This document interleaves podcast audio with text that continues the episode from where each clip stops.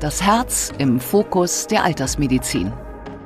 Guten Tag und herzlich willkommen zur Klinik-Sprechstunde, dem Asklepios Gesundheitspodcast mit Kirsten Kahler und Ärztinnen und Ärzten der Asklepios Kliniken. Herzlich willkommen zur Asklepios Gesundheitssendung. Je älter man wird, desto mehr Tabletten stehen auf dem Nachttisch. Die Krankheiten summieren sich und man läuft von Arzt zu Arzt. Geriater schauen auf den ganzen Menschen und man weiß auch, dass häufig das Herz die Ursache vieler Krankheiten und Beschwerden ist. In der Asklepios Klinik Nord in Hamburg arbeiten Geriater und Kardiologen deshalb zusammen in einem Zentrum für Kardiogeriatrie.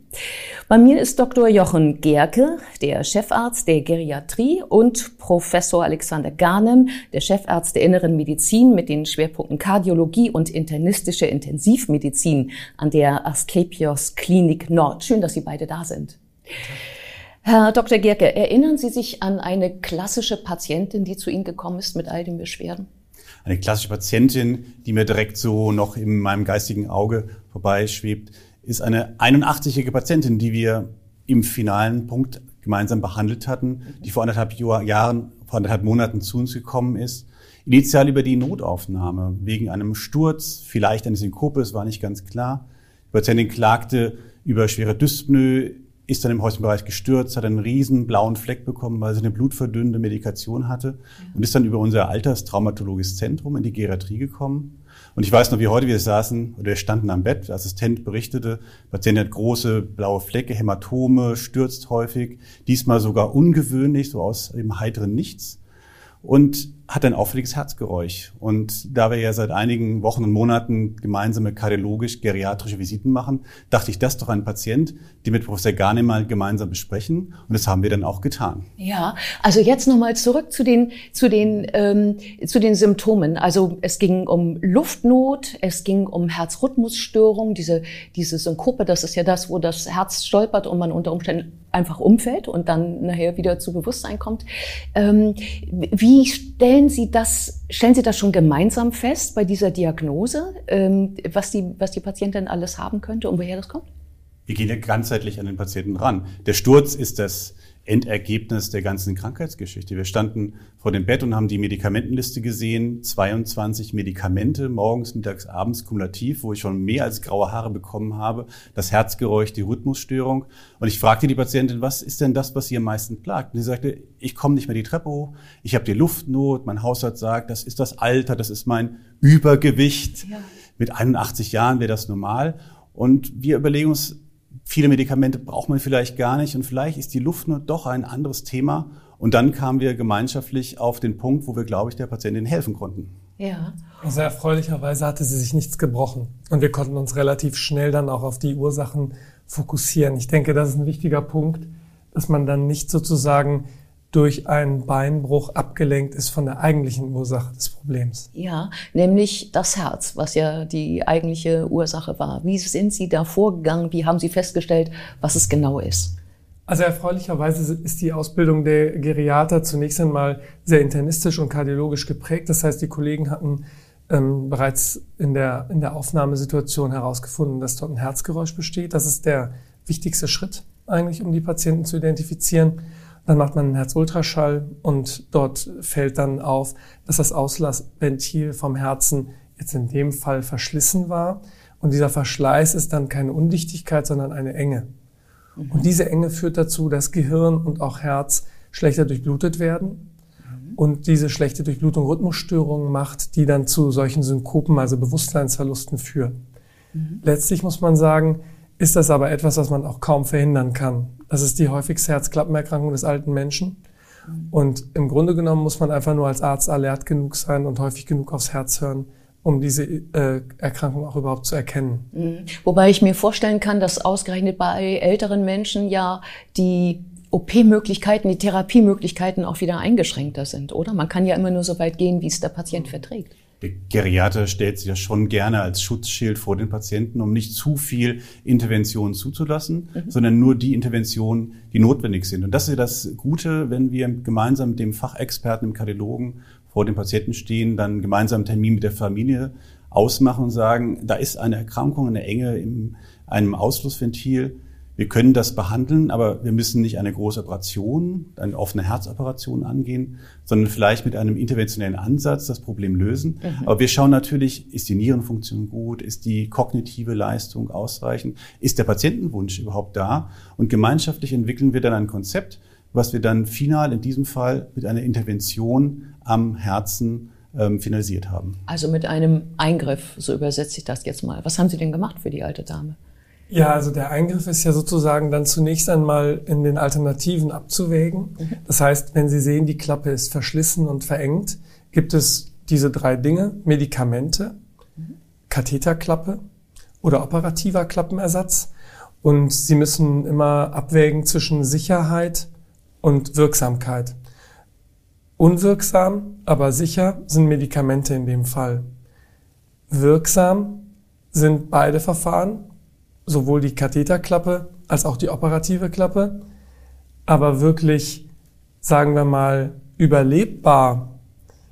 So eine große OP muss ja überlebbar sein, nicht nur wirksam, ist tatsächlich beim sehr betagten Patienten am besten noch mit äh, Grunderkrankungen wie Herz- und Nierenschwäche ähm, tatsächlich nur die Katheterklappe.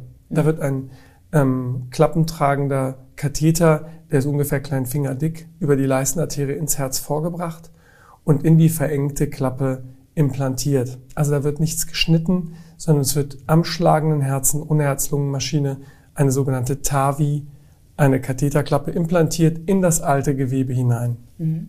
Und ähm, also risikoloser auf jeden Fall als ein großer Schnitt, wahrscheinlich auch ohne lange Narkose. Sie sagten auch ohne Herz-Lungen-Maschine. Mhm. Nur ist es ja so, das Blut wird ja nicht nicht besser eigentlich im Laufe der Zeit. Und ähm, ich glaube, es war ja auch schon so die Rede davon, ähm, dass man ja auch Herzrhythmusstörungen hat ähm, und dass man ja auch da noch was unternehmen musste, oder? Ja, das ist ein guter Punkt. Also wir ähm, machen es tatsächlich am Bett. Also ein sehr gutes Maß ist zum Beispiel der Handgriff mhm. bei der Visite. Und da sehen Sie, ob jemand tatsächlich kräftig genug ist, um auch so einen Eingriff zu überstehen mhm. und auch davon nach dem Eingriff zu profitieren. Mhm. Wenn Sie das beschlossen haben und dazu geführt hat, ähm, gemeinsam mit dem Herzchirurgen zu beschließen, wir geben dem Patienten lieber eine Katheterklappe als eine operative Klappe, denn auch das ist sozusagen zu beschließen mit einem Herzchirurgen zusammen. Dann kümmern Sie sich nach dieser Klappenimplantation tatsächlich darum, diese Sturzfolge, diesen großen Bluterguss tatsächlich dann nicht nochmal wieder vorkommen zu lassen. Und dafür gibt es äh, eine Möglichkeit. Es werden innerhalb der Herzwände ähm, oder innerhalb der vier Herzkammern gibt es eine Aussackung, in der Blutgerinnsel entstehen, das sogenannte Vorhofohr. Und dieses Vorhofohr kann man verschließen mit Kathetertechnik, sodass eine Blutverdünnung mit dem althergebrachten Marcumar oder auch neueren Medikamenten, die das Blut sehr dünn machen, unnötig wird und dann die Patienten vor einem Schlaganfall schützen, aber ohne diese große Blutungsrisiken bei Sturzneigung. Also das ist eine Option, die wir häufig diskutieren. Jeder zweite, jeder dritte kommt dafür überhaupt in Frage, weil der Eingriff natürlich immer auch, sagen wir mal, Risiken birgt und das ist immer gut ausgewogen, muss man ehrlichweise, ehrlicherweise sagen, zwischen uns. Das und äh, wie lange dauert das dann mit dieser Operation, bis Sie ähm, zu zweit nachher äh, bei der alten Dame am Bett stehen? Die Dame kam ja über unsere Notaufnahme. Wir haben sie zusammen gesehen und das Gute an unseren gemeinsamen Visiten ist ja tatsächlich, dass wir nicht Patienten einfach nur aufsuchen, um irgendwelche Interventionen den Patienten im wahrsten Sinne des Wortes zu verkaufen, sondern dass wir beratend tätig sind. Der Patient hat Zeit, sich das zu überlegen. Viele Patienten lehnen wir auch ab, sagen, das ist der Patient, der nicht davon profitiert. Die Dame hatte eine Bewusstlosigkeit, eine Synkope bei einer Aortenklappenstenose, da ist die Sterblichkeit 50 Prozent im ersten Jahr. Und wir Geriater hatten bei der 81 Jahre alten Dame schon gesagt, dass sie noch 10, 15 Jahre bestimmt gut in ihrer Häuslichkeit leben kann. Und deswegen haben wir gesagt, das lohnt sich für sie. Das Thema mit der Blutverdünnung und der Herzrhythmusstörung, das hat sie auch sehr geplagt. Sie stürzt immer nicht nur über den Flocati, sondern über ihre eigenen Beine, ihre Immobilität. Ja.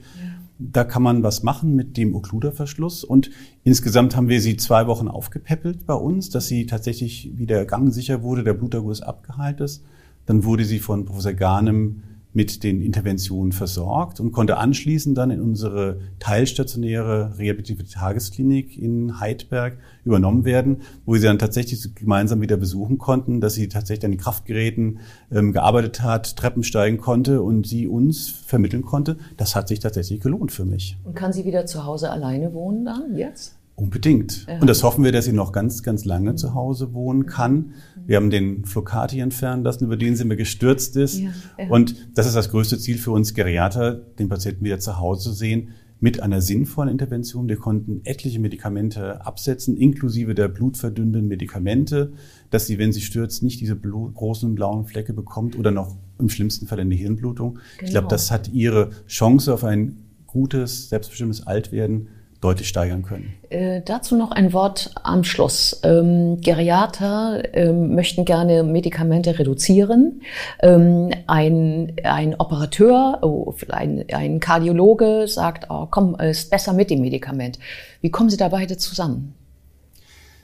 Es ist eine Abwägungssache. Ich denke, wir müssen so viel wie nötig mhm. und so wenig wie möglich den Patienten anbieten. Es gibt Medikamente, die Präventivmedikamente sind, die vielleicht in 10, 20 Jahren einen Schlaganfall verhindern, wie zum Beispiel ein Blutfettsenker, der vielleicht aber für den 95-Jährigen nicht das Problem ist, der Muskelschmerzen hat, der vielleicht keine ausgeprägte kardiovaskuläre Grunderkrankung hat. So Sachen können wir absetzen oder Herzmedikamente wie Digitales, wo man tatsächlich eng besprechen muss, ist das sinnvoll oder nicht. Und ich glaube, da können wir eine ganze Menge gemeinsam dazu beitragen mit den wissenschaftlichen Erkenntnissen, die ja in der Kardiologie sehr groß verbreitet sind und vielleicht mit dem Expertenwissen des Geriaters, dass wir eine gute Mischung finden. Ja. Zumal es ist dadurch ja. auch erklärt, dass der, die zeitliche Abfolge so schön orchestriert ist. Sie sehen zunächst einmal einen Geriater, der die Diagnostik vorantreibt, dann sehen Sie einen Kardiologen, der Dinge tut und diese Dinge haben dann häufig auch nochmal zur Konsequenz, Medikamente ansetzen zu müssen mhm. und möglicherweise auch den Optimismus Symptome lindern zu wollen, das Überleben zu verlängern und so weiter. Und am Ende den Abschluss findet tatsächlich die äh, Patientenversorgung im Krankenhaus, ähm, in der Krankenhausumgebung, in der geriatrischen Reha. Und da ist dann tatsächlich nicht nur die Qualitätskontrolle für mich zu sehen, hat der Patient tatsächlich profitiert, sondern da wird dann tatsächlich nochmal eine Revision laufen, wo die Medikamente überprüft werden, muss das noch, kann das nicht, sollte das nicht weg sein. Mhm. Und deshalb ist sozusagen das auch nicht nur so schön dahingesagt, sondern durch den zeitlichen Ablauf des Aufenthalts in unserem Haus in Nord tatsächlich auch kontrolliert. Im Eingang, aber auch im Ausgang. Mhm. Ähm, Menschen werden auf die Dauer ja immer älter, also sie werden immer mehr ältere Patienten haben. Wird das heißen, dass Geriatrie und Kardiologie immer enger noch zusammenarbeiten werden? Nicht nur die Kardiologie die Geriatrie. Ich glaube, die innere Medizin von vor 20 Jahren ist die Geriatrie.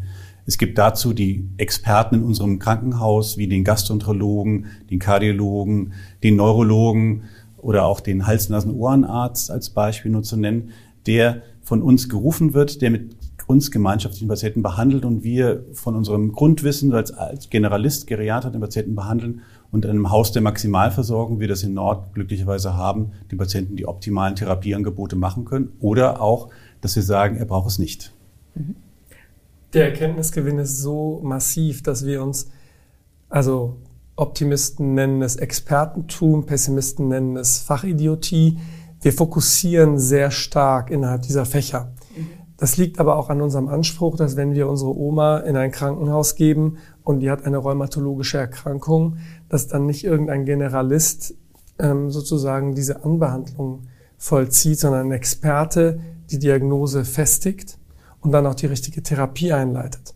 Und das erfordert natürlich diese Arbeitsteilung eines Generalisten mit, seinen, mit seinem umgebenden spezialisierten Mitarbeitern. Vielen Dank für dieses interessante Gespräch. Und wir sehen uns wieder auf www.astlepios.com, auf Facebook und auf YouTube oder im nächsten Podcast. Werden Sie gesund.